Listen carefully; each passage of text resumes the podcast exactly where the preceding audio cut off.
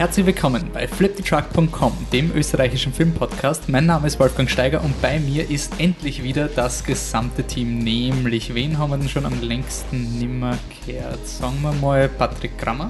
Hallo. Michael Leitner. Hallo. Und Anne. Marita Arok. Ich wollte irgendeine Gilmore Girls Referenz machen. Entschuldigung. Okay, passt. Sorry, wir haben mate. einen Podcast, wo wir sprechen über Sprache, nämlich über Arrival. Also ganz eloquent gestartet, also fangen wir an.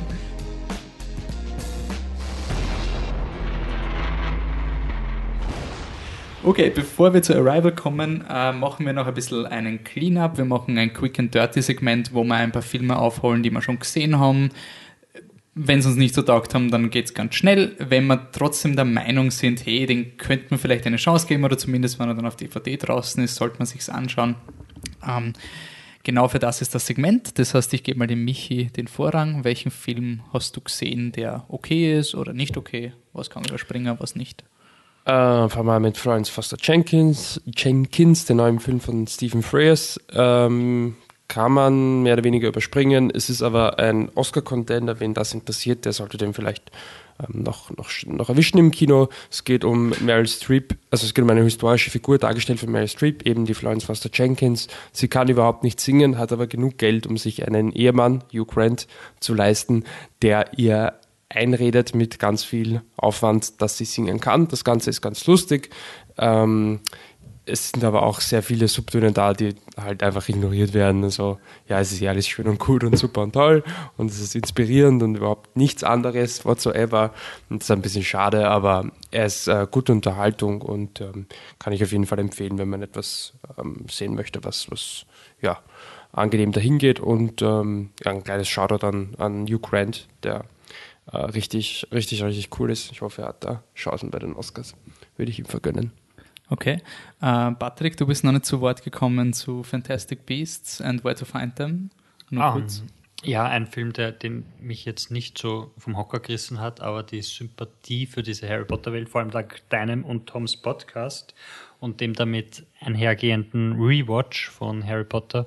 Hast du Ähm, wirklich die Filme nochmal geschaut? Nicht alle, aber, aber die letzten, also fünf, sechs, sieben, sieben habe ich nochmal geschaut und drei habe ich auch probiert, aber drei mag ich nicht, drei ist scheiße. Und äh, Anti-Meinung, ja. ja, schau ihn mal, dann verstehst du, was ich meine. Liebt den nicht jeder? Nee, Anscheinend, anscheinend, aber- aber Nummer drei ist der Beste, oder? Eben, erklär mal nachher, warum. Auf jeden Fall, ähm, den Film, also Fantastic Beasts and Where to Find Them, fand ich jetzt nicht so toll, aber die Sympathie für die, für die Welt äh, reicht dann eindeutig für einen Empfehlenswert. Und ich mag seine Schuhe wirklich. Seine Schuhe. Seine Schuhe, er hat wirklich coole er an? Schuhe. Schuhe halt, coole. Weiß nicht. Okay, interessante Empfehlung. Ähm, Michi, du hast einen Film über eine Bohrplattform ganz interessant gefunden. Über eine, eine bestimmte, ähm, über die Deepwater Horizon, die, glaube ich, dass der Name jetzt den Leuten so viel sagt, mir da nichts gesagt, ähm, es ist jene, die äh, leider ähm, explodiert ist vor einigen Jahren, also explodiert, es ist ein Feuer ausgebrochen, es ist im Endeffekt gesunken und das Ganze ist ja eine sowohl menschliche als auch ähm, Naturkatastrophe gewesen. Und in dem Film geht es um um hauptsächlich um den Chef-Elektriker von dieser Bohrinsel und wie der dann halt ja agiert dann während dieses Unglücks. Ähm, mir hat der Film eigentlich ziemlich gut gefallen. Äh, gegen Ende zerbricht er ein bisschen, aber wollen wir beim Positiven bleiben. Ähm, ich mag es nicht, äh, wie der, der Film sich, es ist von, von Peter Berg, ähm, von dem man sich Friday Night Lights, eine Football-Serie, wirklich mal anschauen sollte.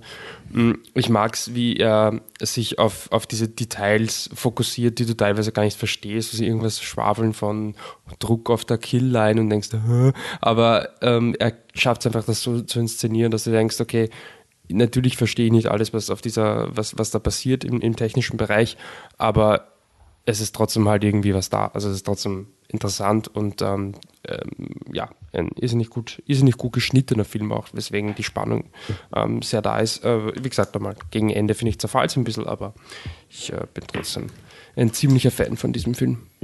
Anne, hast du eine Perle für uns? Ich habe was gesehen. Ähm, und die Schuhe schauen sehr, sehr nice aus. Ähm, Love and Friendship habe ich gesehen von Whit Stillman. Ähm, es ist eine Geschichte von Jane Austen und es geht um die Lady Vernon, Lady Susan Vernon, gespielt von Kate Beckinsale, die ähm, ja, wie kann man sagen, die intrigiert einfach und um. Also die, die ist ja jetzt eine Witwe und es spielt, glaube ich, ja, was sage ich, Anfang 19. Jahrhundert, na, Ende 19. Jahrhundert. Und die ähm, intrigiert halt irrsinnig, weil, weil sie eben einen neuen reichen Ehemann für sich haben möchte oder für ihre Tochter. Und ähm, ja, versucht das halt irgendwie zu managen und zieht irrsinnig viele Stricke im Hintergrund. Und ja, der Film wirkt ein bisschen gekünstelt. Also ähm, es gibt so Sequenzen, wo Leute also wo ein, so ein Standbild von einer Person ist und dann drunter steht der Name, das ist die Person, das ist die Person, das ist das Haus, wo das spielt. Das ist ein bisschen, das wirkt einfach gekünstelt. Die, die Dialoge sind cool, aber man, man muss sich auf die Sprache einstellen, wenn man ihnen folgen möchte. Also selbst mit Untertiteln auf Englisch ist es ein bisschen schwer, aber dafür ist es, wenn man reinkommt, sehr lustig. Ähm, ja, aber es haut jetzt nicht irrsinnig vom Hocker. Also Kate Beckinsale spielt sehr gut, aber es ist jetzt keine Bombe. Okay. Eine Bombe ist, dass wir Underworld nicht gesehen haben. Das ist wirklich eine Bombe und das ist schlimm. Ja. Ja, ich hätte es gern gesehen. Underworld war dieser Film, es hat dieses Jahr einige Filme gegeben, wo ich mich quasi in die Pressevorführung reingesetzt habe, weil man gedacht habe, ist besser, wenn wir über den berichten, weil den werden wahrscheinlich viele schauen. Und dann ist es komplett verschwunden. Ich also, wollte Underworld sehen. Zumindest PV. ja. Und ähm, Independence Day war auch so einer. Ich meine, ich wollte aus ja. persönlichen Gründen sehen, und wir gedacht, ja, der wird schon irgendwie ganz mhm. groß sein oder sonst irgendwas. Aber irgendwie so, es hat so ein paar Fortsetzungen gegeben, die dieses Jahr irgendwie, also Jason Bourne zum Beispiel auch war. Sein. Stimmt, ja. Den sollte man wahrscheinlich schauen, weil da, den werden viele Leute schauen, der ist dann voll abgestunken. Ähm, ein Film, der nicht abstinken wird, weil ihn wahrscheinlich zu wenige kennen und deswegen kein Hype ist, aber ist Attack of the Lederhosen Zombies, den der Patrick und ich schon beim Slash gesehen haben. Und ich bleibe noch bei meiner Empfehlung. Ich würde schon sagen, wenn man den Film schauen kann, würde ich ihn auf jeden Fall mit einer ausgelassenen Gruppe schauen. Also jetzt nicht ein Ultrameisterwerk, aber es ist ein sehr cool produzierter, lustiger österreichischer Trash-Film über Alpenzombies. Patrick? Ja, man kann auf jeden Fall viel lachen bei dem Film. Absichtlich und unabsichtlich ein bisschen, aber ich finde den auch sehr gut produziert für das Budget, was der wahrscheinlich gehabt hat. Und man hat einfach eine gute Zeit und ich finde, das, das kann man schon sehr, sehr, sehr positiv sehen und auch so verkaufen, weil mhm. auch außerhalb des Slash Film Festivals von dieser Gruppe ist der Film, glaube ich, sehr lustig. Ja, aber auf jeden Fall ein Film, den man nicht alleine anschauen wird. Also auf Nein, jeden das Fall ist so ein Gruppenfilm und dann schon so ein DVD-Abendfilm mit Sicherheit später. Okay. Ähm, Michi, hast du noch ja, ein Ass haben wir noch im Ärmel. ähm, Nocturnal, Nocturnal Animals kommt kurz vor Weihnachten ins Kino und ist der neue Film von Tom Ford, den wir alle natürlich kennen als Regisseur von A Single Man. Nein, wir kennen ihn alle als Modeschöpfer oder besser, um wir ihn kennen. Manche von uns kennen ihn. Und er verfilmt ein, ein Buch von Austin Wright. Äh, in der Hauptrolle Amy Adams als eine erfolgreiche Frau, wo, also im Job erfolgreiche Frau, die Ehe scheint vielleicht nicht ganz so zu funktionieren und dann bekommt sie ein Buch von ihrem Ex-Freund äh, geschickt. Ex-Mann. Ex-Mann? Ex-Mann, okay, pardon. Wurscht, ist, ist egal. Äh, von ihrem Ex-Mann geschickt und irgendwie vermutet sie, dass vielleicht dieses Buch etwas mit ihr zu tun hat, aber das ist eigentlich nur so in den Zwischentönen, aber das Buch ist irrsinnig, irrsinnig brutal. Ähm, das wird dann eben auch dargestellt und da geht es äh, um den Jake Gyllenhaal, der äh, quasi mit seiner Frau und seiner Tochter unterwegs ist und dann passiert was sehr Schlimmes, wo der Aaron Taylor Johnson vielleicht was damit zu tun hat und er, also Jake Gyllenhaal und Michael Shannon gehen dann quasi gemeinsam auf Tätersuche, sag ich jetzt mal. Und es ist, dann spielt es quasi auf zwei Ebenen oder auf drei Reich Amy Adams, Amy Adams in der Vergangenheit und das Buch Jack Gyllenhaal, Michael Shannon. Ich fand echt cool, aber ich möchte die Bewertung vielleicht jetzt eher da an überlassen. Was? Was? Ja, ich habe jetzt quasi erklärt, worum es geht so. und du sagst jetzt, warum wir ihn mögen. Ja, eh, wir mögen ihn, weil die Bilder wundersch wunder, wunder, wunderschön sind. Also Tom Ford, ich meine, er hat was drauf als Modedesigner, als visueller Artist sozusagen auch. Ähm, wir mögen ihn, weil die Story des Buches ist nicht packend ähm, ist und also, also er inszeniert. Genau, das Buch im Film. Ähm, äh, ist sehr packend inszeniert ist, wirklich, also so, dass man am Rand des Sitzes sitzt und oh Gott, was passiert dann, das ist echt schier. Mhm. Ähm, warum wir ihn vielleicht nicht so sehr mögen, weil er deeper sein möchte, als es in Wirklichkeit ist. Aber das war bei Single Man schon so und hier ist es noch doch deeper als Single Man. Ich muss, also aber, ich muss aber ehrlich sagen, ähm, ich, ich weiß nicht, wer jetzt A Single Man gesehen hat, aber der wurde von der, von der Kritik wesentlich positiver auf, ähm, aufgefasst als, als Nocturnal Animals, der auch eh auch ganz gut ankommt.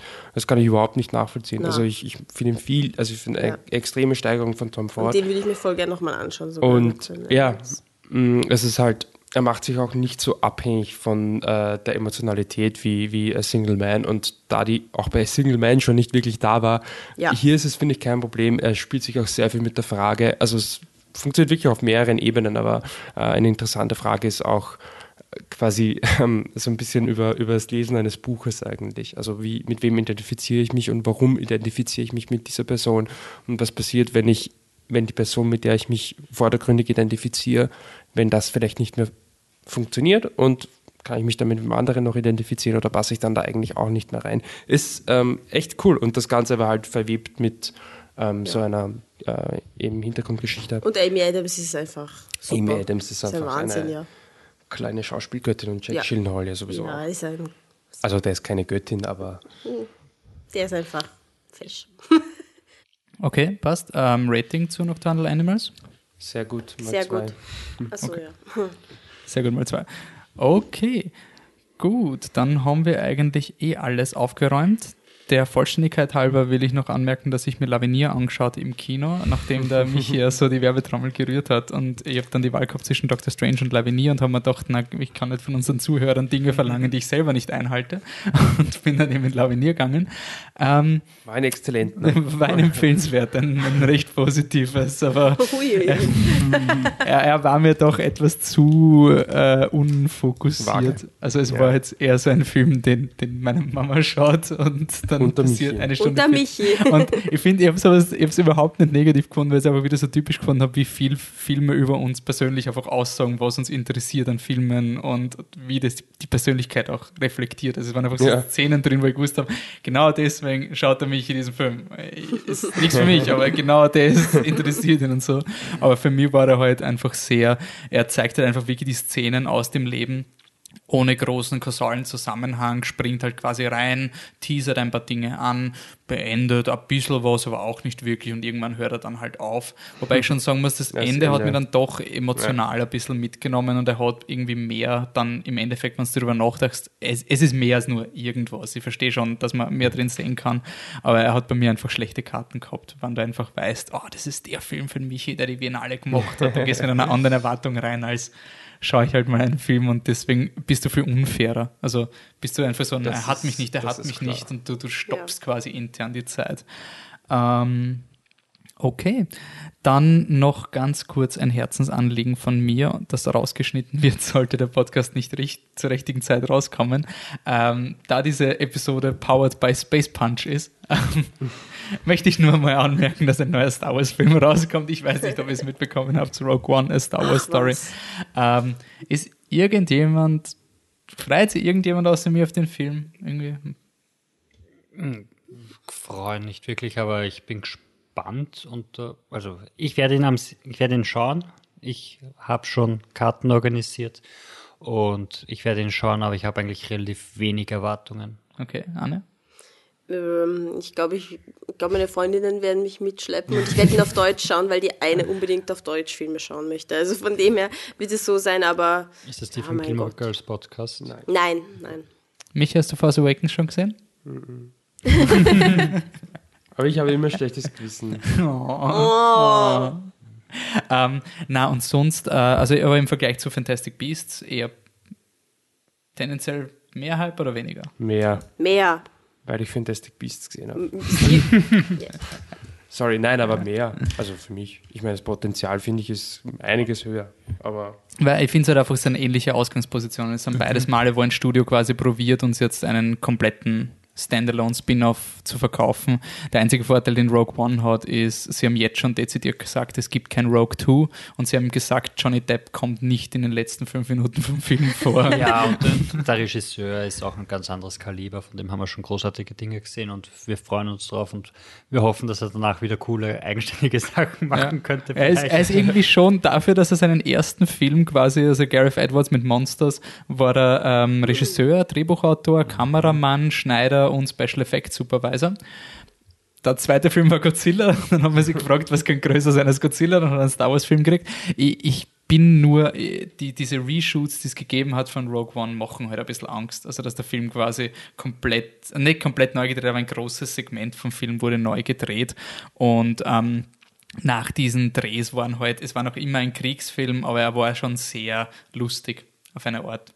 Und ähm, jetzt ist halt die Frage, ob dieser Film quasi, ob er zu dark und gritty war und ob sie jetzt den, den, den Gareth etwas komplett kastriert haben. Ähm, also ob sie Suicide Squad damit gemacht ja, haben. Ja, aber nur ich glaube bei Disney das nicht. Also Disney hat bis jetzt jede, jede Hot Potato, die sie gekauft haben, haben sie irgendwie gerettet. Also bei Ant-Man ist ihnen der Regisseur abgesprungen, nachdem er jahrelang drauf war und sie haben es trotzdem irgendwie geschafft, einen präsentierbaren Film rauszukriegen. Und bei irgendeinem anderen Film haben sie auch noch so, so richtige Orge-Probleme gehabt, der dann im Endeffekt voll positiv war. Also ich vertraue Disney Disney eher als Warner Brothers, wenn es um sowas geht. Beziehungsweise haben sie zumindest den Anstand, dass sie anscheinend den Regisseur nicht so vergrämen, dass er komplett drauf scheißt. Also Gareth etwas macht noch motivierte Promotion und sowas. Es gibt in Trailer noch genug Szenen, wo ich sage, er ist visuell interessant und ich muss sagen, im Vergleich zu Force Awakens hat er halt einfach Stilmittel, die neu sind. Auch äh, die dann halt ein bisschen komisch ausschauen. Also die Stormtrooper, die am Strand gehen, also die, die Vacation Stormtroopers du hast, quasi. Du hast immer noch die Musik und du hast immer noch das Optische, was dich einfach so mhm. sehr an Star Wars erinnert, dass du schon allein aus Nostalgiegründen investiert bist. Mhm.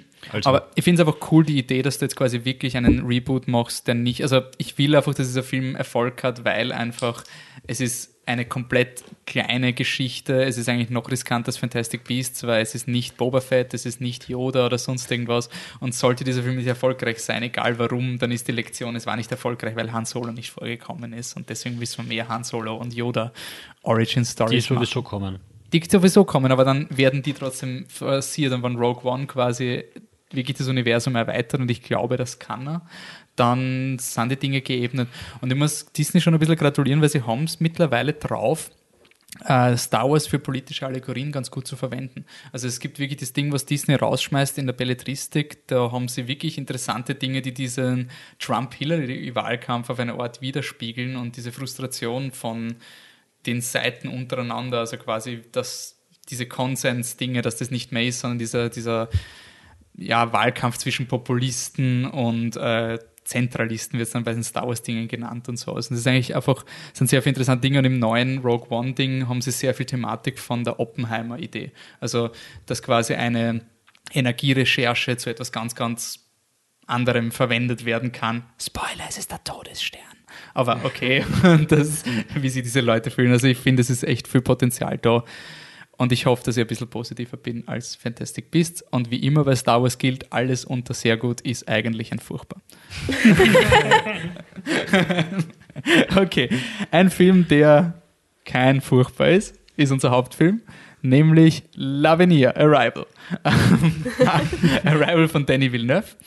Äh, Danny Villeneuve, den kennen wir, den lieben wir. Der hat Prisoners gemacht, den ich nicht gesehen habe. Und alle anderen haben ihn gesehen, oder? Wolfgang. Ja, ähm, jeder mag ihn. Ja, aber nein, dann hat er, ist noch Dann hat er Eminem gesehen, den haben auch alle gesehen, außer Prisoners ich. Prisoners ist der Beste. Nein. Doch. Nein. Auf jeden Fall, er hat viele Filme gemacht und wir sind uns nicht mal einig, wer der Beste, was der Beste ist, weil er so viele gute Filme macht. Dann hat er noch Enemy gemacht, dann hat er Sicario gemacht und jetzt macht er Arrival. Ähm, so, soll ich den zusammenfassen oder wie schaut das aus? Äh, oder kann irgendjemand das eloquenter als ich? Eloquenter, sicher nicht. Weil der Boy kann das am eloquentesten. Okay, dann muss ich nur die Figuren googeln. Ähm, Arrival ist die Geschichte von einer Alien-Landung. Es landen auf der ganzen Welt verteilt Raumschiffe und ähm, es passiert am Anfang nichts. Und die Aliens attackieren nicht, also keine klassischen Independence Day Aliens, sondern eher so neutrale, nicht mal Hallo, nicht mal Hallo, wir sind hier Aliens, einfach so, yo, wir brauchen nicht mal was sagen. Ihr wisst schon, was gemeint ist. Und die Hauptdarstellerin ist Amy Adams, die spielt äh, Dr. Louis ba Louise Banks, die ist eine Linguistin und die wird angeheuert, um die Sprache der Aliens zu übersetzen. Und das gestaltet sich halt sehr schwierig, weil die Aliens immer komplett anderes Denkmuster haben als wir und ja, es ist ein Blockbuster über Sprache. Also zwei Wissenschaftler, Jeremy Renner spielt einen theoretischen Physiker, der mit der Linguistin gemeinsam versucht, die Aliens zu verstehen und sie fangen an halt zu dekodieren, was die Aliens meinen könnten, kommen halt drauf, ihre Sprache ist anders als unsere. Dann wird halt sehr viel eingebracht, wie Sprache Realität formt und gleichzeitig hängt halt die Regierung und alle Regierungen der Welt den Hauptdarstellern im Nacken, weil was wollen die Aliens? Wollen die attackieren? Sollen wir attackieren, bevor sie attackieren? Da gibt es Leute, die wollen jetzt schon attackieren, sollen wir auch attackieren und ja, das spitzt sich quasi immer zu und das ist Arrival in groben Zügen. Der Film, haben wir schon im letzten Podcast gesagt, ist so ziemlich unmöglich spoilerfrei zu diskutieren. Deswegen gibt es jetzt eine, wir haben eh schon einmal drüber geredet, nochmal eine schnelle Runde. Eure Ratings, Patrick? Um, ähm, ein sehr gut, auf jeden Fall. Sehr gut. Sehr gut. Bei mir auch ein sehr gut, also jetzt wisst ihr es, ihr habt es wahrscheinlich eh schon geschaut, deswegen Spoilerwarnung, jetzt wird alles gespoilert, wir nehmen keine Rücksicht mehr auf irgendwas. Und ähm, ja, dann weiten wir mal das Feld auf. Was fangen wir wie ein positiver Podcast? Was ist das Coole an Arrival, dass er das sehr gut ähm, verdient, Anne?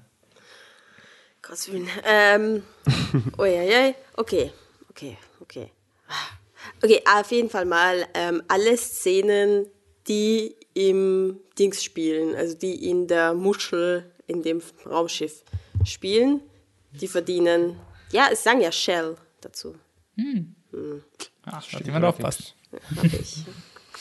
Also, alle Szenen, die in der Muschel spielen, verdienen das sehr gut, weil es da meistens darum geht, dass die Amy Adams kommuniziert mit den Aliens und das ist irrsinnig ja, spannend, schön, hm, Gänsehautfaktor, so, ja, weil Amy Adams einfach geil ist. Sie ist super. Ja. Und sie ist einfach total badass. Ja, absolut. Und was ich, was ich noch super finde, obwohl, weiß nicht, ob das das sehr gut, ob es deswegen ein sehr gut ist, aber ähm, meistens ist es ja so, dass du hast ein Team, ein Typ und eine Frau und ähm, war ja, wir arbeiten voll gleichwertig mhm, und dann redet meistens der Typ und die Frau tut so ein bisschen dazu. Und in dem Fall war der Jeremy. Die, die Minoche in, in Godzilla. Ja, ja, ja. voll. Zwei gleichberechtigten Wissenschaftler mhm. und nur der, der, der genau. andere redet. Und ich weiß nicht, ich finde, ich weiß nicht, ob es euch Ärger vorkommen ist, aber ich finde, Jeremy Renner ist quasi die klassische Frau in dem Fall, weil. Aber das finde ich irgendwie, ich meine, ja, das müssen wir jetzt nicht so weit, jetzt, das ist irgendwie ein Detail, aber ich weiß nicht, ob das so positiv ist. Nein, ich, ich meine, ja, ich finde es schon nicht, gut, dass es zumindest so ist und nicht umgekehrt, aber, aber, aber das finde ich schon so ein bisschen, ich schon, dass, dass dass man manchmal nicht wirklich weiß, was macht der Jeremy ja, okay, das stimmt, ja. schon so er macht relativ, er macht gesagt, relativ wenig von seinem eigenen okay, Fach und wird sehr zur Assistentin. Mhm. Er ist aber es stimmt. Es er ist Physiker. Ja, aber, aber er, er, redet ganz über Sprache mit dir und hilft voll. dir. Sehr starke Frauenfigur. Das. Ja, ich will genau. nur betonen, dass der voll. Jeremy Renner ein Physiker ist. Mit solchen Oberarmen. Wo ja, ja wo sind deine Oma ja. Oberarme? Ja, ich habe am, hm? am Anfang gedacht, das ist urschlau, sie geben den Jeremy Renner dauernd in so einen Jumpsuit oder in diesen, diesen Kontaminationsding, damit man halt nicht sieht, was der Typ für ein Viech ist, damit man es ihm ein bisschen abkauft, aber irgendwann in der Mitte vom Film, na, jetzt muss sexy Jeremy Renner her. Einfach, yeah. Ja, aber ich meine, du hast auch Kollegen, die echt sportlich sind und. Ja, das sind Maschinenbauer. das ist der Unterschied. Also, okay. Vielleicht damit kann er sich alle nur konzentrieren, wenn er irgendwas stimmt. Ja, da, damit ihr alle wisst, Wolfi hat mega fette, muskulöse Oberarme. So es ist natürlich klar, alle Physiker haben das. Vielleicht ein bisschen den Fokus so zurück auf den Film. ja, ähm, vielleicht. Die, ähm, was, was mir irrsinnig äh, gut gefällt, eben den, den äh, generell auch bei diesem Film, ist halt sein, seine Art, ja, ähm, eine Geschichte zu erzählen und dich halt auch einzuziehen. Äh, es kommt relativ früh am Anfang ein, ein äh, na, wie heißt er, der Forrest Whitaker daher und irgendwie merkst du schon, okay, sein Charakter. Auch in Rogue One mitspielt. Nuschelbirne. Sein Charakter ist vielleicht nicht so ausgeformt, aber das sind so Dinge, das sind relativ schnell wieder wurscht, weil es einfach ähm, die Art und Weise, wie er visuell und auch akustisch erzählt, äh, irrsinnig äh, bombastisch ist. Ähm, die die, äh, dieses Raumschiff ähm, von, den, von den Aliens ist ja visuell eigentlich, oder vom Konzept her, das ist, nee, nicht sagen, dass das Konzept schlecht ist, also überhaupt nicht, aber es ist sehr, sehr simpel. Also es ist simpel im Sinne von, ähm, das, was man sieht, ist sehr wenig ähm, Schaut aus wie eine Knoblauchzehe. Lava. Ja, es ist das umgedreht, es ist das schräg aufgestellte Independence Day Raumschiff. Und innen, ja. es ist Genau, aber was ich jetzt meine, was man, was man quasi sieht als, als, als, als Kinobesucher, ist halt ein schwarzer Hintergrund und dann fahren sie rauf. Die meiste Zeit mhm. und dann stehen sie halt drinnen. Und all das verkauft er aber halt einfach irrsinnig, irrsinnig, irrsinnig gut und, und denke so, wow. Und äh, nicht nur das, ähm, schon, schon eigentlich davor Szenen, wo gar nichts passiert, unter Anführungszeichen, zumindest nichts, was mit Aliens zu tun hat, ähm, schafft einfach visuell irrsinnig schön ähm, darzustellen. Das ist einfach beeindruckend, dass es halt, dass er halt einen, einen ich kannte den Kameramann nicht mal. Ähm, Nein, und, der hat, oh, der hat ganz, ganz wenig gemacht. und das war ich so ein, ich habe den Film 37 gesehen und mir gedacht so, boah, der ist jetzt der Kameramann. Und dann habe ich gedacht, okay, ähm, und allen Respekt dem Kameramann Selma er, gegenüber. aber diese, diese Dichte bei, bei Villeneuve, das ist einfach wirklich immer visuell so beeindruckend. Das zeigt einfach schon, dass Vor allem- natürlich vor allem der Regisseur da auch sehr Nicht viel nur macht. visuell, der ist technisch wirklich einer, wenn nicht der beste Regisseur derzeit. Wolf widerspricht Ich gleich und sagt Nolan. eindeutig mit Nolan. Aber, aber ich finde, die zwei sind wirklich auf, demselben, auf derselben Ebene, obwohl Nolan äh, visuell arbeitet, finde ich, als, als Villeneuve, aber Mhm. Villeneuve hat. Und ich will jetzt gar nicht diesen Spielberg-Shot sagen, weil das wird Arrival irgendwie nicht gerecht werden, aber, aber diese, er konzentriert sich auf das, was wesentlich ist und nicht auf das, was am optisch interessantesten ist. Ja. Und, und einer der, der schönsten Szenen, finde ich, ist, der Hubschrauber fliegt auf das Raumschiff zu und man sieht zum ersten Mal das Raumschiff und die Charaktere sehen zum ersten Mal das Raumschiff und die Kamera schwenkt aber nur vorbei am Raumschiff Ja. und zeigt Ja, dann das, das Militärlager, wo sich alles abspielt und worum es geht und, und du siehst es trotzdem nicht, aber es ist unglaublich toll und du schaust gerade den, den Äh, Kameramann und er hat ja, fast nichts gemacht. außer- Bradford Young, er hat Genau. Selma Selma. gemacht, er hat ein Most Valentine gemacht und er ist beim Untitled Star Wars Han Solo Film dabei. Also ist auch für mich interessant. Weil ich interessiere mich nur für Dinge, wo Star Wars draufsteht. Und This ist- episode was brought to you by Space Punch. Du, du musst das fotografieren und Ich auf schon Instagram Space Punch. stellen, dann wenn der Podcast. Okay, Ja. auf jeden Fall. Ähm, und was Villeneuve unglaublich gut macht und was er unglaublich gut macht, egal wie gut Nolan macht, ist ähm, das Sounddesign. Das hat er Ja. bei Sicario schon gezeigt, wie, wie er mit, mit Sound arbeitet, mit Geräuschen arbeitet und dieses Mal auch, auch wieder in Arrival so viel, was mit, mit Sound an, an Emotion und an Spannung aufgebaut wird und einfach unglaublich. Du hast diesen, diese Musik, die kommt, diese, es ist nicht wirklich Musik, aber diese Soundbites, die, die kommen, wenn du, wenn du auf das Raumschiff zugehst und, und irgendwie leicht befremdlich, weil es so arabische Untertöne hat, die man aus anderen Filmen immer nur kennt, wenn man irgendwo was Sand und Terroristen sieht, dann kommt so, ei, ei. und der verwendet das unglaublich gut, sehr abstrakt, um, um ein ungutes Gefühl zu erzeugen und dann wieder so visuelle Sachen wie, wie die wie der Gravity Shift im Raumschiff Ja, okay, drinnen. das war Mhm, geil. Der war super. Ja. Ja. Das war geil. und, und dann, was, was ich überhaupt nicht gedacht habe, wo der Film einfach so unglaublich stark dazu gewonnen hat, war, war die emotionale Ebene, die bei mir. Willst du Ah. jetzt schon in die Kontroversen dringen? Das ist nämlich eins gegen drei. Ich muss Ähm, nachdenken. da Also, können wir, da können wir dann, wir, wir können noch Okay. Kreis machen, aber Ja. ich finde, ich finde das, also für mich persönlich hat, hat die emotionale Ebene überraschend gut funktioniert, was ich nicht gedacht habe. Und die, der Aufbau, wie er, wie er äh, Twists und Turns irgendwie vorbereitet, finde ich so unglaublich interessant in dem Film, weil es ist kein Twist, sondern es ist eine Weiterentwicklung, weil er sagt dir vorher schon oft genug, was eigentlich passiert. Und das finde ich so unglaublich interessant, dass es von einem einfachen Twist dann zu einer Charakterweiterentwicklung wird. Sie dudeln Ja, da gerade ihre Heptapods. Und Ich habe nichts Nein, ich glaube, es soll ein ich Heptapod sein. Alle nur aufgeschrieben, weil ich bin schon müde und ich kann mich sonst nicht dran erinnern, was ich sage.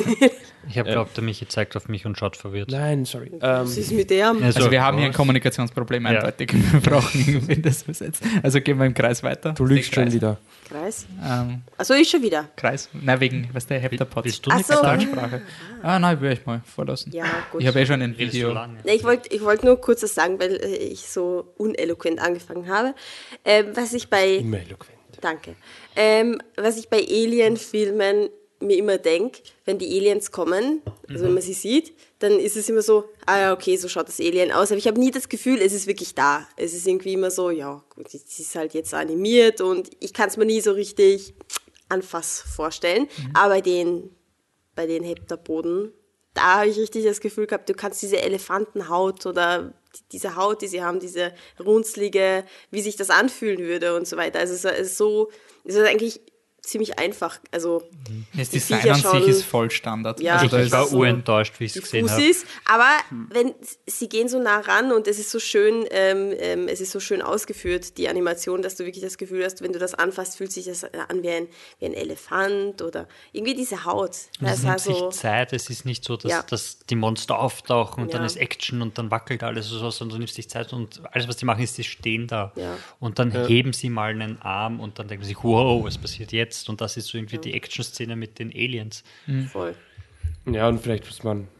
Sie, sie sind einem sympathisch irgendwie, die Aliens, obwohl du sie nicht, wirklich kennen kannst. ja, du oder so, vertraust aber ihnen irgendwie. du Sie haben vertraust diese, ihnen. diese, es ist die, irgendwie sie kommen mir so vor wie in diesen japanischen Animationen, diese weisen Ja, Viecher, voll, oder? voll, genau, Also wenn der ich Hauptdarsteller so irgendwo in einen Wald reingeht, dann kommt irgendein ganz ein merkwürdiges der Und nicht reden kann sich. und der du macht vertraust nur- ihm intuitiv, dass Ja, das genau. irgendwie ein weißes Ja. Viech ist, warum auch Genau, immer. genau. Schon Ja, mal, voll. nie, glaube ich, glaube nicht, dass irgendjemand einen Film schaut und sich denkt, ui, diese Aliens könnten was Böses im Schilde führen. Nicht, weil sie jetzt Außer so, die Figuren im Film. außer die Figuren im Film. Obwohl ich, ich muss schon sagen, dass ich, dass ich teilweise gedacht habe, ui, vielleicht ist ja das doch der Plan, dass sie, und ich hoffe, dass, dass das nicht ist. Ich habe nämlich dann zwischendurch, bevor sie dir quasi sagen, was das Twist sein wird, habe ich gedacht, dass sie sie irgendwie infiltrieren, indem sie die, ihr die Sprache lernen und so ihr, ihr Denken umstellen und so, und so quasi über sie dann, dann irgendwie zur Macht kommen oder so. Und das war es dann zum Glück überhaupt nicht, weil das wäre echt voll das Standard-Drehbuch gewesen irgendwie.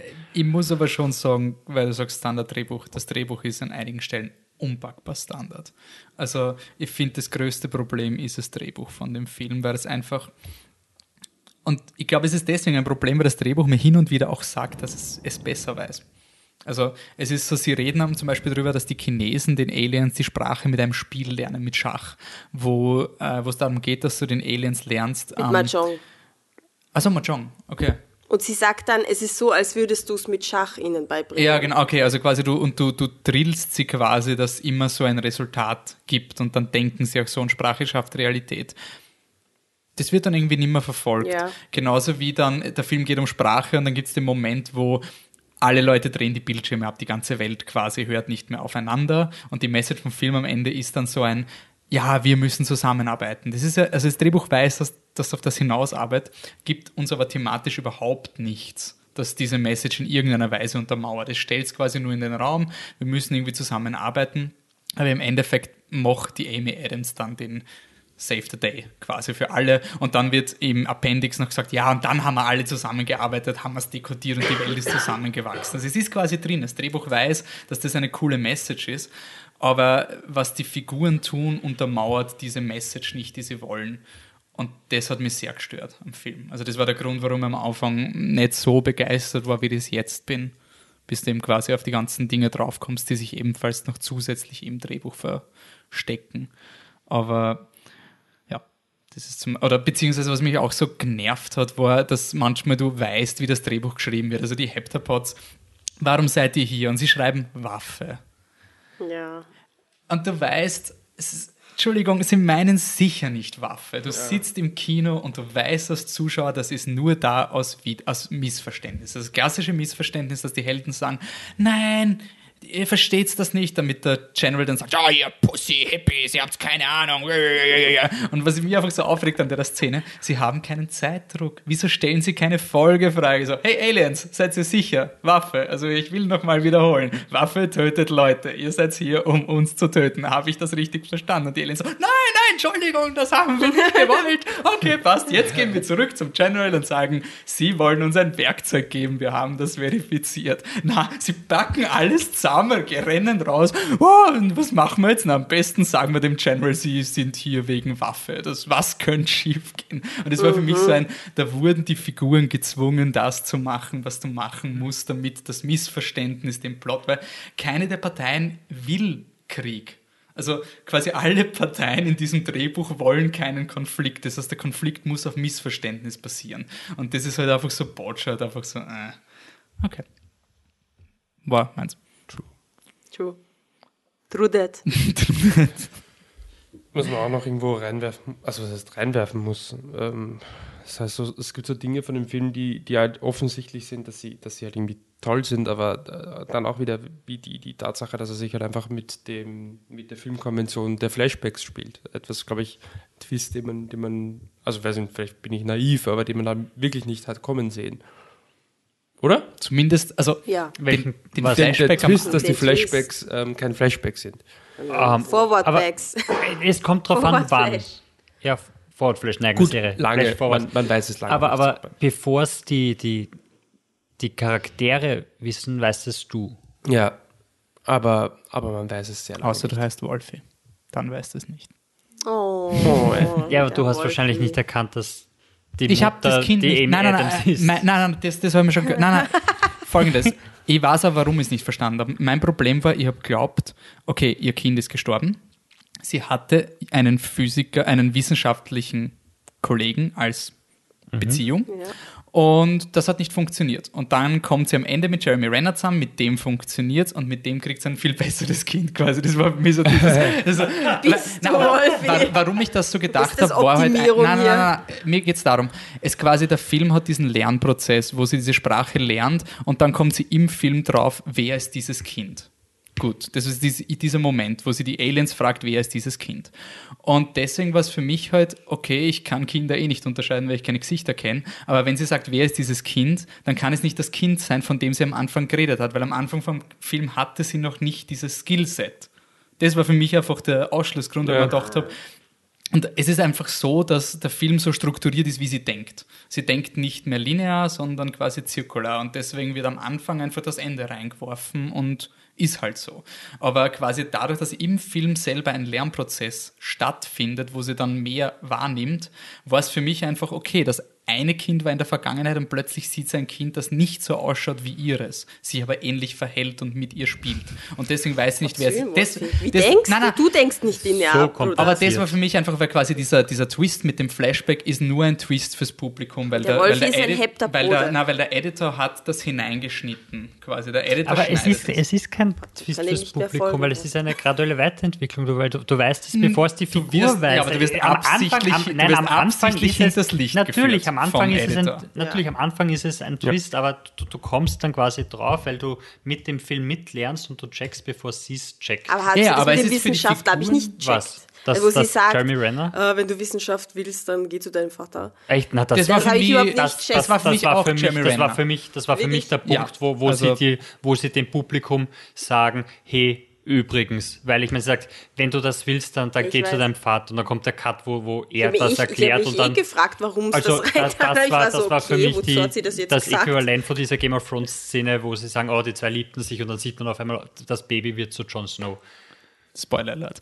Ähm, Also, also das war für mich wirklich so ein, ah, okay, gut, es ist so am Anfang nicht. Und ich habe am Anfang habe ich mir noch gedacht, so, boah, warum ist die Amy Adams quasi vom, vom Alter her, wie sie, sie, sie lebt mit diesem Kind quasi durch und sie schaut nicht jünger aus, wie das Kind noch klein ist und wie es dann klein ist. Haben wir gedacht, so, Allerdings auch nicht älter. sie schaut auch nicht älter aus, das ist korrekt, aber, Nicht, aber, größer ist. aber ich habe mir halt gedacht, so, warum ist sie schon so alt, wenn sie das Kind kriegt? Haben die wirklich so wenig Geld für Make-up gehabt, dass sie sie da nicht irgendwie jünger machen können? Ich, ja, oder ich so? habe eine Erklärung dafür. Ja? Weil ähm, ich denke mir, immer wenn sie diese Flash-Forwards hat, dann ähm, sieht sie sich, wie sie jetzt ist, in der Zukunft. Also sie Ja. sieht sozusagen nicht ihre, äh, die ich bin, das Aber ist das- meine alte Version, sondern ich sehe mich Aber selber. es ist ja kein Flash-Forward, das ist ein zirkulares ähm, Zeitverständnis. Das heißt, sie ist sehr wohl älter. das- Ja, okay, aber sie kann sich Aber, selber als hey, älter nicht sehen. Ich, ich finde aber auch, Sie kann sorry, sich aber selber ich, gar nicht sehen. ich Ja, finde genau. halt ganz ehrlich, dass das, auch wenn, wenn ihr jetzt sagt, so manipulativ und so, das stimmt schon irgendwo, aber ich finde es halt dennoch,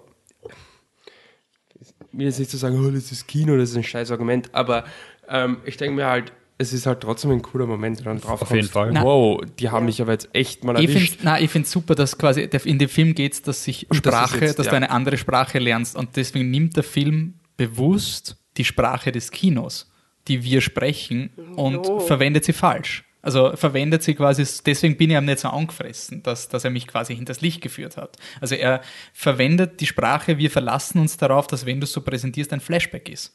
Weil irgendwie so. Und ich habe nämlich interessant gefunden, ich habe dann während dem Film schon so gedacht, so, irgendwie ist es komisch, sie ist, sie hat ein Kind verloren, es ist überhaupt nicht wichtig für ihren Drive. Ja. Für mich war das so am Anfang so Ich voll so, so, sloppy hm. Storytelling auf eine Art, weil ich quasi. Nein, sie war doch es die hat Zeit keinen Eff- urtraurig und Ja, sie war ja, cool, dann sagt die Mutter, wie es ihr geht und ich Ja, habe Ja, also, ja, es geht mir eh immer scheiße. ja, also so das- impliziert. aber ja. so wie immer halt. Ja. Und, das ist halt, okay, Und das ergibt ja. ja beim zweiten Mal schon nicht mehr so viel Sinn. Aber ja. es ist Also wurscht. es ist halt. aber du kannst, man. Ja, kannst halt einfach auch anders interpretieren. Ja. Außerdem kann man ja auch, weiß ich nicht, depressiv sein, ohne dass man eine Tochter verloren hat. Also, ja. Und was auch so cool ist an so Dingen, wenn du drauf kommst, ich meine, vielleicht ist es nicht Absicht, aber ich finde den Moment so geil, wie das Kind sagt, I hate you. Das ist einfach so ein, am Anfang so eine lustige Montage. Die schönen Momente und die schlechten Momente. I hate you. Aber quasi, wenn du uminterpretieren willst, kannst du das so sagen, ihr Kind checkt ja irgendwann, dass die Mutter mehr weiß. Und wenn das Kind vielleicht irgendwann draufkommt, die, die Mutter weiß, dass das Kind sterben wird, dann hasst sie, äh, es muss nicht drin sein, aber es ist auch Ja. die Thematik Ja. vom Film, dass sie sich bewusst für das Kind entscheidet, auch in dem Wissen, was alles kommen Ja. wird. Das- das und so ich kannst mich. du dieses I hate you quasi. man kann, Das, ja, das frage ich mich und da habe ich, da habe ich auch schon eine Diskussion geführt. Entscheidet sie sich für das Kind oder akzeptiert sie die Zeiten, so wie es diese Heptapods tun, als einfach gegeben und trifft quasi nicht wirklich und nutzt quasi das Wissen, das sie hat, nicht für die Zukunft. Das Also ist ich nämlich eine, schon, eine, das eine Frage, die ich mir gestellt habe, ob sie vielleicht so sieht, dass es für sie gar keine Entscheidung ist. Ob das für sie einfach ist, auch wenn ich in die Zukunft sehen kann, deshalb sehe ich das, was ist, weil sie sieht ja keine Realitäten, deshalb trifft sie die Entscheidung, sie kriegt das Kind, weil was anderes gibt es ja gar nicht, weil ich kenne ja die Zukunft. Also war- Ich glaube, sie ist handlungsunfähig. Also sie ist quasi, sie macht ne, sie hat keine andere Entscheidungsmöglichkeit. Also sie trifft diese Entscheidung. Es ist ihre Entscheidung, auch wenn sie es weiß. Also sie oder? sagt doch einmal, also sie, Nein, jo- sie sagt doch einmal quasi, also sie erklärt der, der Tochter, warum sie sich von ihrem Vater getrennt hat, also vom, vom äh, Jeremy Renner. Und da meint sie doch irgendwie, dass, dass sie eine, weiß nicht, ob sie jetzt sagt, dass er eine Entscheidung getroffen hat, aber dass, dass er mit etwas nicht einverstanden ist, was sie gemacht hat. Ja, aber das ist halt ja- einfach nur. Ähm, der, Schon, Fa aber der das- Vater gibt ja die Schuld dran, dass quasi ein Kind auf die Welt kommt, das dann stirbt, oder? Das ist doch Genau, der aber Grund für darum- die Trennung, aber Ja, aber dann, dann geht zumindest Jeremy Renner davon aus, dass es eine bewusste Entscheidung war. ja, voll. ich, ich schätze, es ist aber dann auch sehr emotional behaftet. Und, und wenn sie die Einzige ist, dann ist das halt natürlich Okay. sehr von diesem.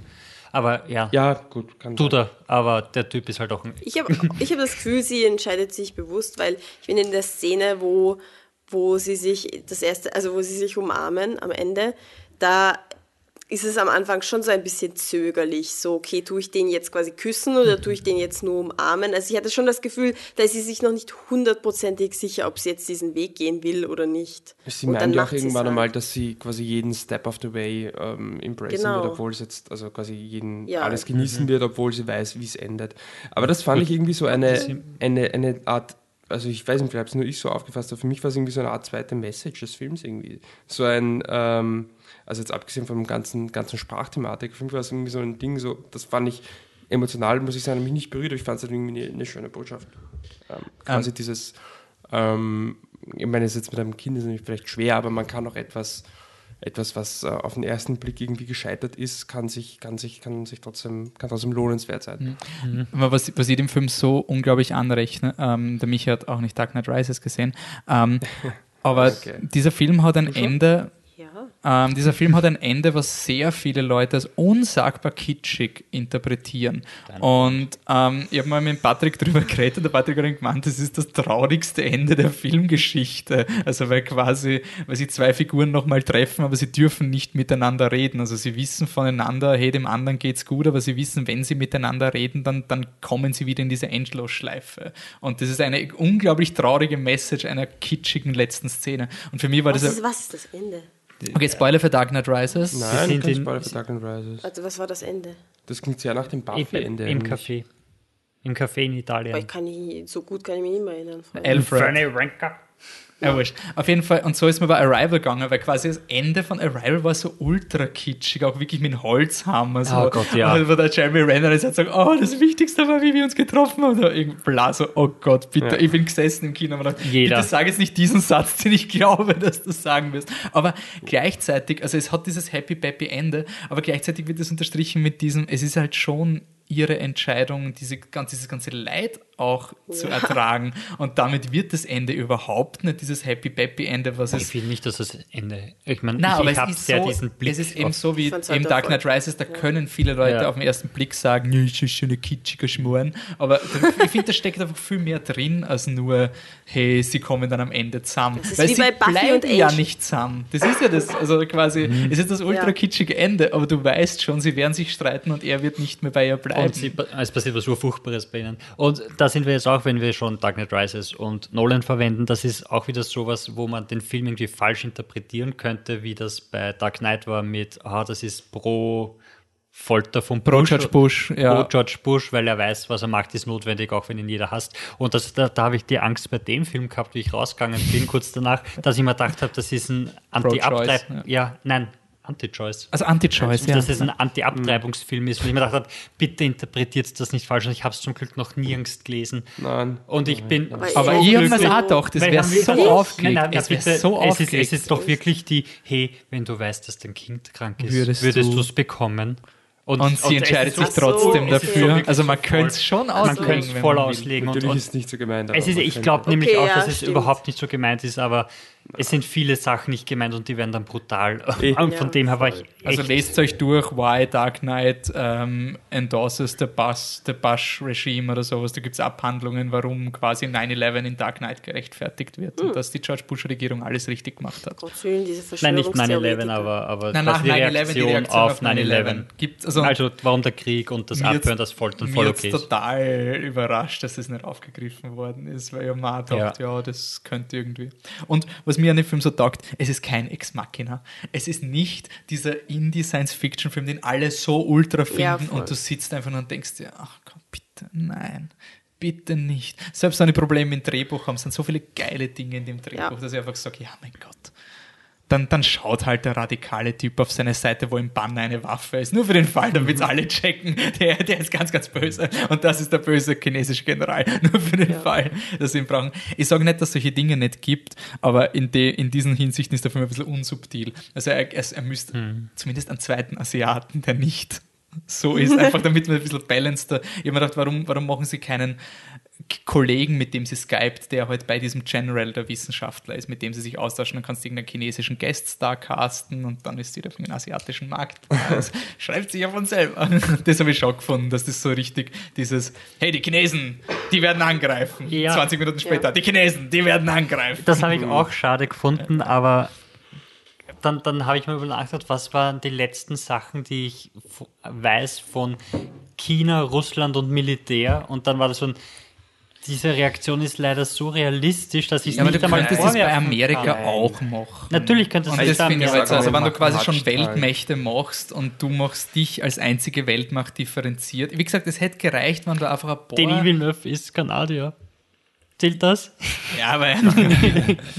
Nein, aber ich finde, es hätte wirklich gereicht, einfach ein bisschen differenziert Ja, man muss ja machen. sagen, dieser ganze Einfach. Militärapparatus, der im, Hinter im Hintergrund rennt, ist ja, wirkt ja sehr Drehbuch für mehr, mehr Probleme. Ja, ich, Also find, es ich war es so überrascht, dass der Film independent produziert worden ist, weil ich mir gedacht, da hat das Studio gesagt, wir brauchen mehr Konflikt. Noch also- nicht also ich genug in- Konflikt. dass, dass man, hey, Ja. ich weiß, Sprache ist cool und das, was, da, was ihr da habt, ist urleibernd, aber es ist halt auch ein bisschen teuer, wir brauchen ein bisschen Action, wir brauchen mehr Konflikt.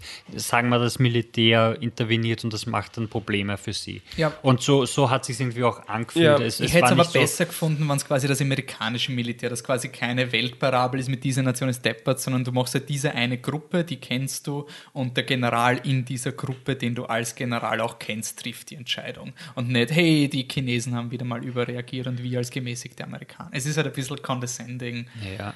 Und Man hätte sicher bessere Wege finden können, das, das ganz zu. klar.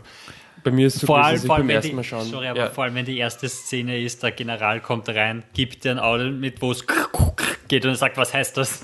Und dann soll sie übersetzen, weil sie kennt sich mit Sprache aus. Das war wirklich so Ja. ein, der Typ hat nicht mal die geringste Ahnung, was abgeht, aber sie hat ja eine Sprache übersetzen können, einmal, die sie spricht oder sowas, deshalb muss sie das auch können und du denkst nur, was? ja, bei mir war es auch so ein, ein dass ich, dass ich wirklich beim ersten Mal schauen mir zwischenzeitlich hatte ich wirklich Angst um den Film in dem Sinne, du kannst ja von einem Film verlangen, dass er das ist, was du möchtest, aber ich habe wirklich Angst gehabt, dass er die Geschichte einfach nicht mehr zu Ende erzählt. Also als dann auch diese Geschichte mit der Bombe kommt und es ist so unsäglich nervig, obwohl die Szene super gemacht ist, aber es ist halt unnötig für, für das, was einem wirklich interessiert dran Mhm. und der ganze China-Konflikt, China-Konflikt in Anführungszeichen. Ich habe mich gedacht, so, Da hättest du zum Beispiel wieder das Ausgeglichenere, das dass die Amis genauso deppert sind. Ja. Ja, aber will. das ist Ja. einer, der Low Rank ist quasi und quasi quasi eh gegen das. System handelt, gegen das amerikanische Ja. System und der General ist voll sanktioniert. Es hätte gereicht, wenn ein Mitarbeiter von dem Asiaten sagt, hey, der Typ ist komplett crazy, der fährt gerade über alle Regierungsdinge drüber, weil er der Meinung ist. Irgendwie das dieses Ding ist und bei, bei den Amerikanern ist es dieser, dieser Token Radical. Schau, wir haben auch einen Radikalen, aber ich meine, der ist ganz, ganz weit unten in der Hackordnung. Und den habe ich nachvollziehbarer gefunden, weil solche Leute, ich meine, auch wenn es voll mit Holzhammer ist, Ja. die gibt es halt leider wirklich. Ich meine, ich, es gibt alles leider wirklich, wie man immer wieder erfahren muss. Aber ich finde halt einfach, der Film ist so respektabel bezüglich so vielen Themen, dass ich es einfach traurig finde, wenn er dann bei diesen Dingen heute wirklich mit den Ultra-Stereotypen, sprachlichen, filmsprachliche Stereotypen, Cool. arbeitet. Ähm, ja, Vor allem, wenn es nicht notwendig ist. Und das, das ist halt auch das Problem, glaube ich, warum, warum es kein Exzellent bei mir ist, weil es sind halt Dinge dabei, also zum Beispiel der Satz vom Jeremy Renner, der tut so weh. Mhm. Oder es ist ein Satz, der dauert eine halbe Sekunde, es sollte wurscht sein, aber der ist so platziert und der tut so weh, weil er so ja, er dumm ist ja ist. im Mittelpunkt der Message des Filmes. Ja. Die Musik. Ja, es ist so wirklich so, so. Jetzt- Und der tut so weh, da, kann, da kann man halt einfach wirklich nicht einfach so drüber hinwegschauen und sagen, ach, das ist schon okay, das Nein. ist okay. Ich finde, es hätte wie- alle Leute in diesem Film feuern aus allen Kanonen quasi, nur halt das Drehbuch nicht. Also alles, was das Drehbuch Fehler macht, kompensiert der Rest des Filmes durch extrem High-End, was auch immer. Sei es Special Effects, sei es äh, Sound, sei es Schauspiel, Regie, Kamera. Also die arbeiten quasi alle, um das Drehbuch dann eben sehr gut zu heben. Und ähm, ja, also sprechen wir gerne die Lösung vom Konflikt an, weil die nervt mich unglaublich. Also, dass quasi die Lösung des Konfliktes ist dann, dass sie dem, dem asiatischen General äh, Shang hast du, glaube ich, äh, dass sie den quasi, sie kriegt eine Nachricht, eine, die Telefonnummer quasi aus der Zukunft und kriegt genau von dem General in der Zukunft gesagt, was sie ihm in der Gegenwart sagen muss. Und das war für mich eine schwe- verschwendete Gelegenheit, weil wenn es in dem Film um, um Sprache und Kontext geht, dann finde ich, wäre quasi der Moment, oh, sie erkennt die Sprache und dann kann sie mit dem General so reden, dass er ihr vertraut. Da braucht, und ich denke mal, warum sollte ihr vertrauen, wenn er die dying words of the wife hört. Also die, ihr- er glaubt, der ich General wird jetzt sagen, so passt fucking American Spies, Ja, Nuklearraketen zu den Amerikanern. Voll. Was soll das? Weil er weiß ja, dass er abgehört wird und solche Dinge. Und ich verstehe nicht, warum das, wir wissen es auch als Publikum nicht, was sie sagt. Und das ist für mich ein bisschen so ein Cop-Out. So, die Lösung ist nicht mal im Film. Es wird gesagt, sie kriegt eine Information, die zur Lösung beiträgt. Ich, ich war voll gespannt drauf. Boah, was wird sie sagen? Was werden die Worte sein, die den General umstimmen? Weil das hätte schon irgendwie was wirklich Cooles sein können. Aber so, ich meine, da tut man sich ein bisschen eben. Gut, aber es ist halt, ja, ich meine, es ist halt etwas, was du, was wahrscheinlich halt wirklich nur er weiß. Und mein Gott. Eh sicher, aber ich meine, wenn es mit Intelligenz irgendwas Ja. gewesen wäre, wo, wo du Naja, es wirklich ist einfach faul. als irgendwas Ich find- Philosophisches, Es nettes ist faul, Philosophisches. aber es ist halt ja. auch sicher. Also, ja, genau. es ist halt, es ist, ja. Ist eine gute Erklärung für Faule. Naja, ich, Ja, ich denke mal, ich- wenn ich jetzt so handeln würde, würde ich auch, also wenn ich jetzt der Shang wäre, was würde ich jemandem sagen? Ich würde ihm da etwas sagen, was ich Mhm. Das nie tiefste Geheimnis, habe. ja. Also ich, ich weiß nicht. Ja, was mich stört, ist, sie kriegt das von den Aliens gesagt, du musst da, es ist keine Erkenntnis von ihr. Ja. Ja, das und nicht, das, nein. das, ich mein, man kann argumentieren, sie erwirbt sich die Sprache und dadurch hat sie die Erkenntnis auf eine Art. Aber ich finde, das ist ja das Schöne, äh, wenn du wirklich ein, ein schönes Drehbuch hast, dass, sie das, dass das alles miteinander schwingt in Resonanz.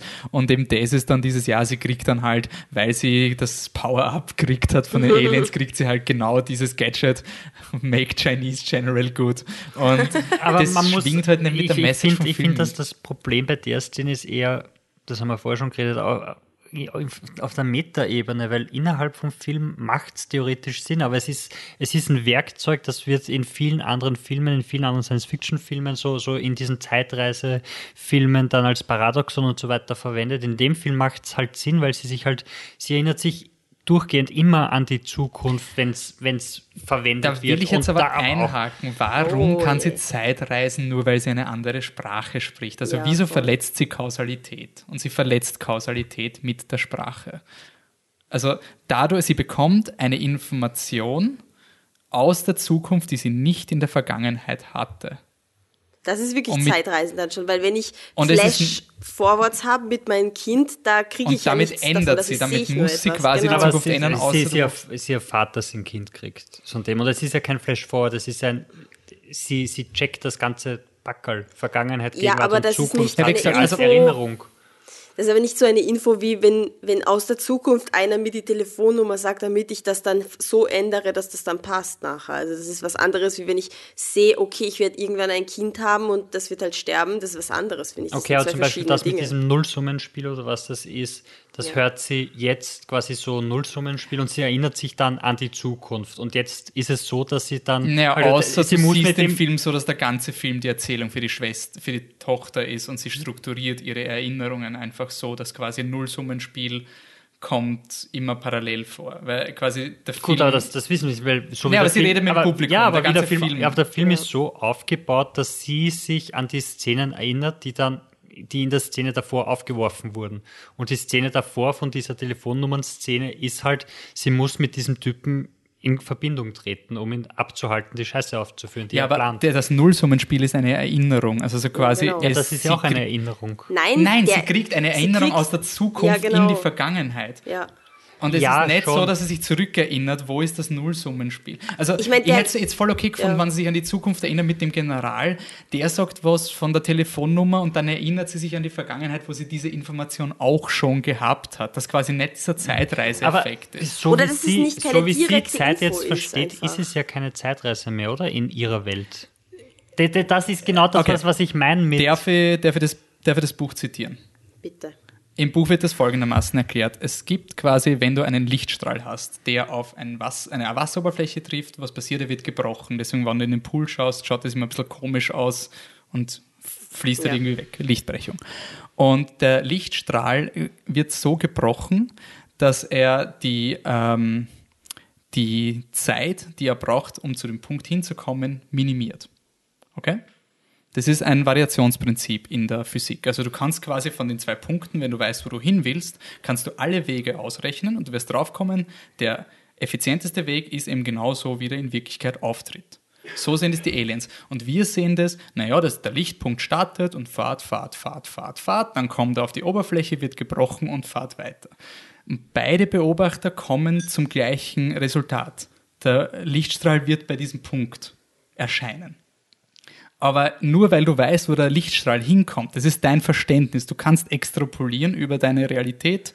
Okay, ich sehe den Lichtstrahl, ich sehe alle Möglichkeiten und das ist der effizienteste Weg. Deswegen wird es so sein. Es cancelt quasi den freien Willen auf eine Art. Es ist nicht so, dass du weißt, der Lichtstrahl kommt dahin, jetzt habe ich eine Information, dass ich ihn biegen kann, dass er woanders hinfährt.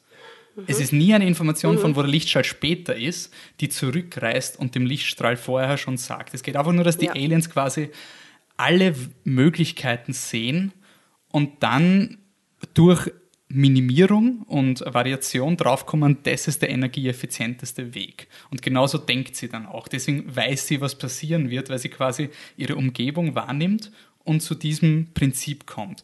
Aber sie wird nicht informiert von der Zukunft, weil sobald Genau. sie weiß, was in der Zukunft passiert ist, ändert sie ihre Entscheidung nicht mehr. Sie kann, sie kann die Entscheidung nicht mehr ändern. Also es wird im Buch gemacht, da kauft sie mit Jeremy Renner eine Vase und sie weiß, ihr Kind wird sich dabei irgendwie, irgendwann wird sie das Kind quasi die, die Augen irgendwie aufsch irgendwas aufschneiden, so eine Narbe unterm Auge oder irgendwie sowas. Und sie weiß das, aber es ist wie ein Instinkt, sie macht es trotzdem, weil in diesem Moment ist es quasi, und es ist nicht mal ein Zwang, den sie sieht, auch wenn sie es weiß. So wird es im Buch erklärt. Und es ist nie etwas, das was von später dazu führt, dass sie nicht hingreift. Also sie, es ist eine self-fulfilling prophecy. Ja. Aber sie hat alle Informationen, die Vase ist vor ihr und sie greift hin. Und in dem Telefonnummernbeispiel wäre die Vase nicht da und sie weiß quasi, wenn sie jetzt anders greift, ist die Vase dort. Und das ist verletzt Kausalität.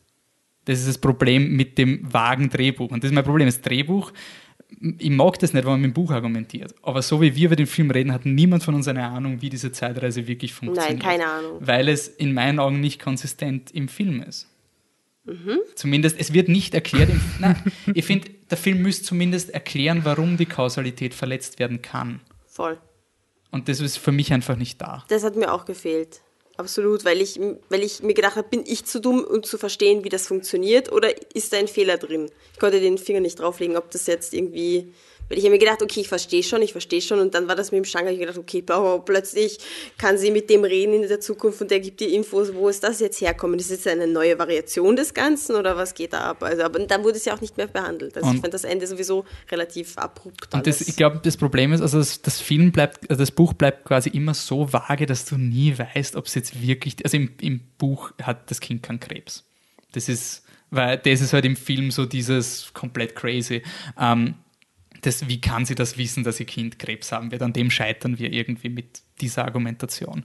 Und ich glaube, das ist halt irgendwie dann dadurch, dass der Film etwas konkreter wird, mit diesem unglaublich schweren Konzept, fällt er dann halt in die klassischen mhm. Dinge hinein. Mhm. Und was ich auch glaube, ist, im Buch geht es einfach darum, sie weiß, ihre Tochter wird sterben.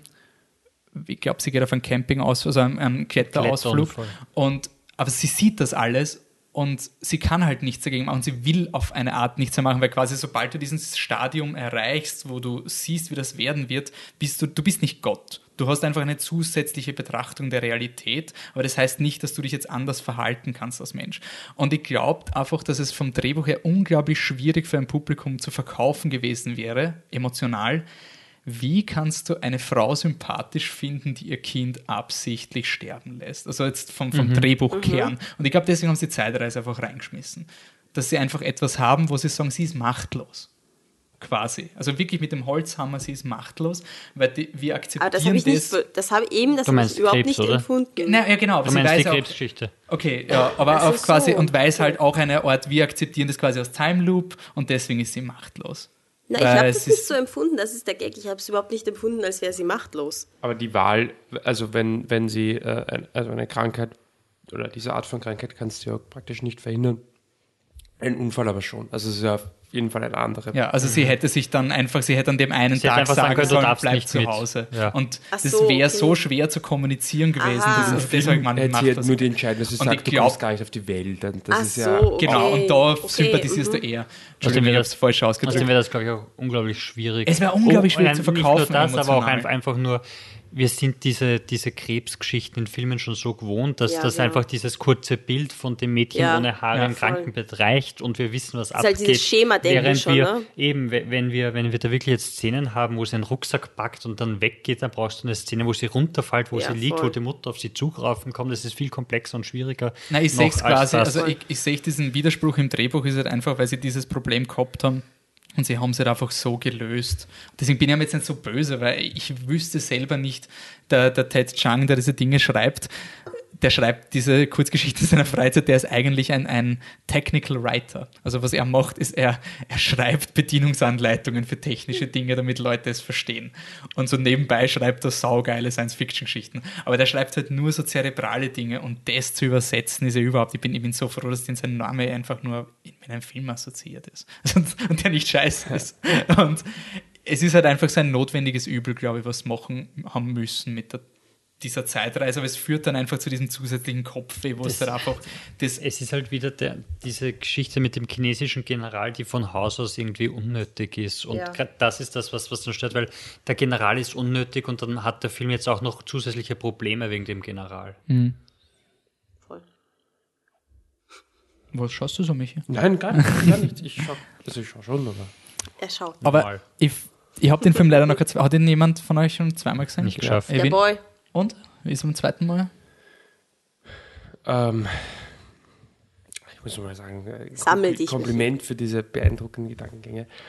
Ähm, Alle gestohlen von der Kurzgeschichte, kein einziger Ja, es mag sein, aber schneid es auf keinen Fall raus. Ähm, was, was für mich, das klingt jetzt im Vergleich natürlich wahnsinnig banal, ähm, ich habe es eh schon gesagt, dass ich einfach, das ist ein Film, finde ich, mit, mit, mit großen großen Problemen und ähm, ich finde es halt beim zweiten Mal, was für mich beides ein bisschen halt eh irgendwie naturgemäß ein bisschen abgeschwächt. Also es war dieser, es war auch relativ kurz, also mit einem Monat Unterschied ungefähr, ähm, wenn überhaupt.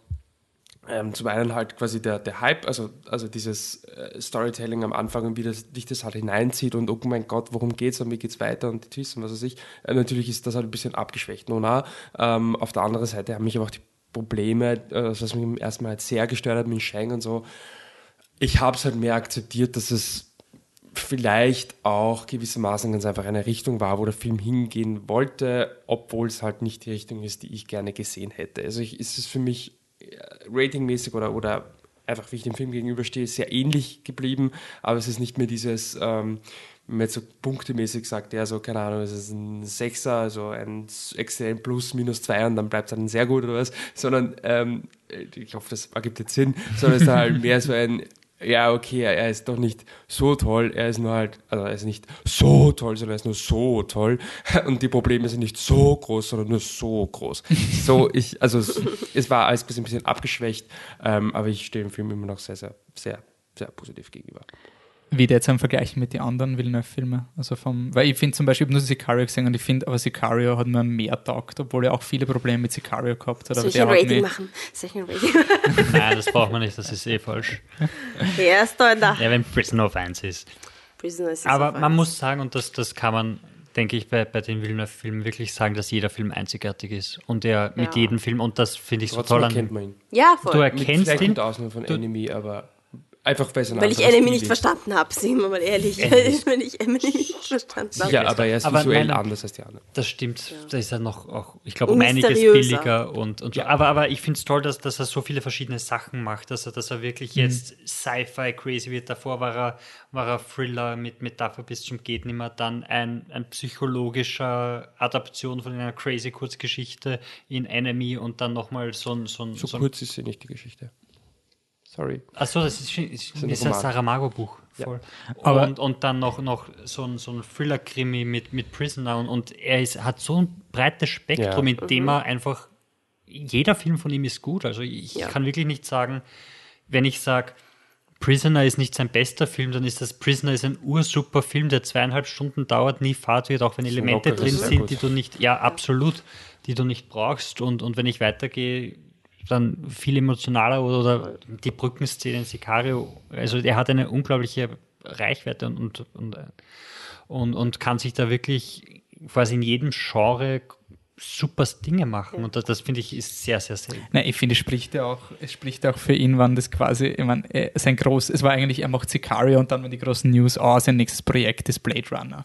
Und nebenbei macht er noch so eine kleine Adaption. So ein Jahr nach Sicario kommt halt so ein kleiner Film von ihm raus, wo es halt um eine Kurzgeschichte von irgendeinem Autor geht. Das war irgendwie so, so ein Spaß-Nebenprojekt. Irgendwie, es war nie in den Medien so großartig.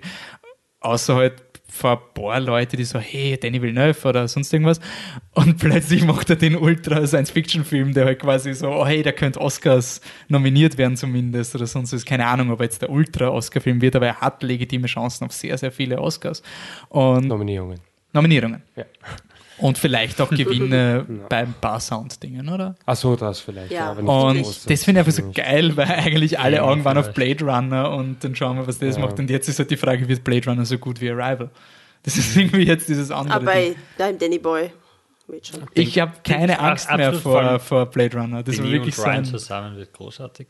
Aber es ist auch so ein, was, was ich so, so, so angenehm finde an, an, an Denis Villeneuve ist einfach, es, wie, wie dann gewesen, ah, neuer Denis Villeneuve und der Trailer ist endlich heraus. Und ich gedacht, ja, Mai, ist halt ein Trailer heraus und von einem Denis Villeneuve-Film. Der Film wird sicher schon okay sein, aber ich habe überhaupt keine Erwartungen gehabt, weil ich nicht wusste, worauf ich mich einstellen soll.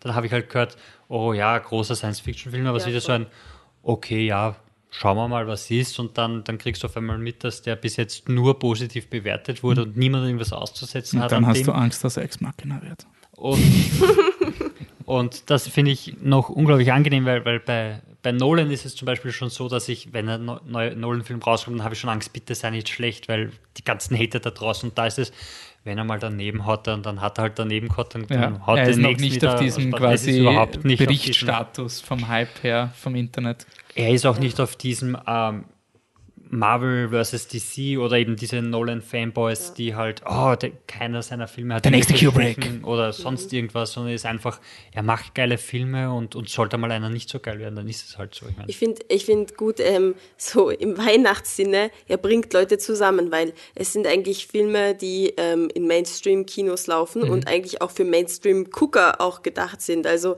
ich kann mich noch erinnern, Prisoners, ich wusste gar nicht, dass der Film kommen wird. Ich war in Budapest, meine Freundinnen haben gesagt, hey, erst gehen wir ins Kino, was gibt's da ja? Irgendwie auf Ungarisch hieß er sogar auch Prisoners nur übersetzt. Ja, ja, okay, schauen wir das, was ist das, ein Thriller, ja? Und dann war ich drin und ich habe gedacht, oh mein Gott, wie gut ist der Film? Ist das jetzt nur, weil ich mit meinen Freundinnen da bin, voll euphorisch, boah, endlich wieder in Budapest oder ist das der Film? Aber alle waren mega begeistert und die Mädels schauen zwar viele Filme, aber sagen wir, sie schauen halt alles, was irgendwie ins Kino kommt, so auf die Art und sie waren halt, wow, mein Gott, der ist so gut. Und irgendwie habe ich das Gefühl, eben seine Filme sind halt für alle da und alle äh, können darin was sehen und das ist einmal voll cool, dass es wirklich was für uns Filmnerds Außer- außer auch Enemy. ist. Das Ja, stimmt, außer, außer Enemy. Enemy, ja. Okay, außer, aber die anderen und die anderen Filme könnte ich genauso gut mit eben meinen Mädels schauen und sie Prison, würden äh, voll. Prisoners habe ich mit meinen Eltern gesehen und für die war der auch zugänglich Ja. und das ist normalerweise also Arbeitskollegen von mir haben Sicario geschaut und gemeint, das ist so der und die schauen normale, die wollen irgendwie nie so irgendwie Kunstfilme oder sowas schauen. Und Voll, die waren einfach so, voll ich habe cool, diesen einen Film gesehen, Sicario, Ja. bist du der, der war so geil. Und das war einfach so ein Wow. Das hätte ich einfach nicht er holt alle ins Boot und das ist doch mal voll schön, dass das irgendwie klappt, dass du wirklich einen hoch, mega hochwertigen Film hast, der aber trotzdem so spannend und cool ist, dass im Mainstream-Gucker unter Anführungszeichen genauso was Geiles darin Voll sehen cool ist auch Box-Office-mäßig macht der Film. Ja, er, er connected. Er hat so Genau. gute Zahlen, wie er sich hält. Er ist nicht so dieser Film, der jetzt kurz da ist Ja, und weg, voll. sondern er ist einfach stetig da und das ist super. Und er bringt einfach Argumente, wie du Leuten erklären kannst, warum du Filme so cool findest, wie wir Voll. Filme cool finden, weil du kannst dann einfach sagen, schau, Sicario, urgeiler Actionfilm, aber hey, denk mal drüber nach, was, was bedeutet denn das, wenn die Genau, Frau in ja. dieser Männerwelt ist und so weiter. Und sagen, das sind diese Konzepte, die wir Ja. cool finden und das, das Na, und interessiert allem- uns so an, an Filmen das, und das ist wirklich sehr verbindend. Ich, ich bin bei dem Film einfach so froh, weil dass dieser Film quasi Sprache und Wissenschaft und quasi respektable Science-Fiction-Gedanken einfach für ein Mainstream-Publikum präsentiert, ist einfach so toll und nicht Ex Machina ist. Ähm, ich würde sagen, wir. Magst du Ex Machina? Na, ich glaube, ich habe ihm einen Empfehlenswert gegeben. Mittlerweile bin ich beim Lauwarm Ich war ziemlich bis jetzt, stark. war ich mir eigentlich immer sicher, dass ich ihn noch weniger mag als du. Jetzt bin ich mir ganz sicher. Habt ihr, habt ihr ihn noch nochmal nicht. geschaut oder ist Ich habe das zweites Mal geschaut vom Podcast. Gott, du hast ihn zweimal Ich habe geschaut. vor dem Podcast, wo wir aufgenommen haben, deswegen war ich so negativer schlimm, aber als du. Weil Er wir haben ja beide also, gesehen, da war er okay. Natürlich ist er kein Fußball. Und dann habe ich am Namen gesehen und es war, es war ganz, ganz wild. Also, War doch voll war- unterhaltsam. Sehr ja, er war pseudo-intellektuell, möchte gern sein. Fürchterlich. Ja, ja, ich sag- würde jetzt nicht wir, sagen, wir waren, bitte, wir bleiben bei- wir bleiben wir bei- waren, Ja, wir waren okay, gerade so positiv. Ja. Ah, jetzt, sorry, sorry, sorry. lasst Nein, uns schon nicht negativ Okay. werden, lasst uns Wir waren grad bei Weihnachten, werden. Genau, lasst uns Weihnachten, Alter, können wir das schon als Überleitung für die Abmoderation verwenden? Weil wir haben jetzt eine Stunde nur Ja, Arrival. ja, finde ich, Ja, finde ja. ich voll okay. Michi, Wow. bevor man noch, gibt es einen Science-Fiction-Film, den die Leute so Weihnachten schauen, der sehr gut bis exzellent ist? Kann man da was empfehlen, neben Arrival? Stehe ich jetzt gerade auf der Leiter? Leitung? Du kannst nicht aus der Leitung stehen, Also ich, ich würde zum Beispiel schauen, man, sagen, man könnte sich Interstellar anschauen, der ist sehr ähnlich wie Arrival, nicht weil er der gleiche Film ist, sondern weil auch so ein Film ist, wo die Leute sagen, oh, es ist voll kitschig, es geht um Liebe, aber eigentlich steckt Ich bisschen mehr hinter nicht dem gesehen. Film. Oh. Ähm, Okay, Patrick, hast du irgendeinen anderen Science-Fiction-Film, den man empfehlen kann? Soll ich, soll ich mich Science Ja, machen? Ähm, ich finde ja auch, dass Gravity relativ Ach cool wäre. so, das wolltet ihr. Ja, okay. okay. Michi, findest du auch, dass Gravity ein super Film ist? Empfehlenswert oder was, was wäre Gravity? Exzellent. Exzellent. Was wäre bei euch so? Exzellent. Exzellent. Auch. Ein super Film. Ich glaube, es hat noch nie einen Film gegeben bei Flip the Truck, der viermal exzellent Das ist so bekommt. schön. Aber hey, die haben Oh. Weihnachten. Ah, okay, weil wir von Weihnachten Er ist reden. overrated, ja. Ja, overrated. Aber, Aber trotzdem ist wir lieben Gravity und wir stehen dafür ein und wir wehren Und uns ja. gegen die Ich möchte es 2001 noch mal Sandra betonen. Bullock ist super. Ich weiß nicht, ob ich das genug betone. Wir hatten diesen BBC-Podcast, zehn Filme, die auch drin sein hätten sollen in der Liste. Ich weiß nicht, ob ich es genau gesagt habe, aber bleibe dabei. Gravity wäre ein heißer Kandidat, das verdienter Platz 1. Ich, ich sage Oh, das so, mich- ich finde, Gravity ist womöglich der beste Film des 21. Jahrhunderts. Und ich meine das nicht wegen Hype oder irgendwas, sondern das ist meine Meinung. Nicht, dass es eindeutig ist, Weil ein keine Weltraum anderen spielt. Kandidaten, aber es ist ein, ein, einer der Ein möglichen. guter Ja, Hund. er ist so gut. Und ich wehre mich genauso wie bei Arrival gegen diese Mist-Journalismus-Phrase, der beste Science-Fiction-Film seit 2001. Das ist immer so, erstens mal impliziert, dass da gibt seither nichts nur Gutes 2001. kommen ist. Ernsthaft, Und ist das der einzige Arrival Science-Fiction-Film hat auf der wirklich Welt? nichts mit 2001 Nein. zu tun. Also das Nada. ist wirklich, und Gravity genauso wenig. Ja, es gibt einmal einen Embryo, das hat der Michi auf Facebook geschrieben, Ach, das war's vielleicht. ja. Und der ist super gemacht und hat viel für die Technik von Filmemachen beigetragen. Das hat er mit 2001 Ja. Entschuldigung. Muss er sich entschuldigen dafür. Okay. Wir bleiben positiv. Nee, äh, positiv. Anne, Ja. hör auf da zu hauen mit dem. Ding, Michi. Ähm. Anne, hast du noch einen Science-Fiction-Film, bevor wir aufhören? Oh Gott, das ist immer so, ich kann mich nicht schon. Ja, ich weiß, Blade Runner wollte ich Ja, sowieso es- sagen. Also ich sage jetzt Blade Runner, ich liebe ihn für immer und immer und immer. Und Okay. Wegen, Wegen am Make-up. Wegen allem, okay? Wegen allem, allem, allem. Aber- Vielleicht nicht wegen Ridley Scott. Der ist mal wurscht, Hauptsache Blade Runner bleibt Blade Runner. Okay, passt. Dann, Patrick, take us off. Ähm, Wir sprechen, wie kann man weiter mit uns sprechen? Achso, also, wir machen Ende. Über Ähm, Sprache, Arrival? Sprache sprechen, die Zukunft. Wenn ihr in Zukunft mit uns Kontakt aufnehmen wollt, könnt ihr das über Facebook machen, facebook.com slash flipthetruck.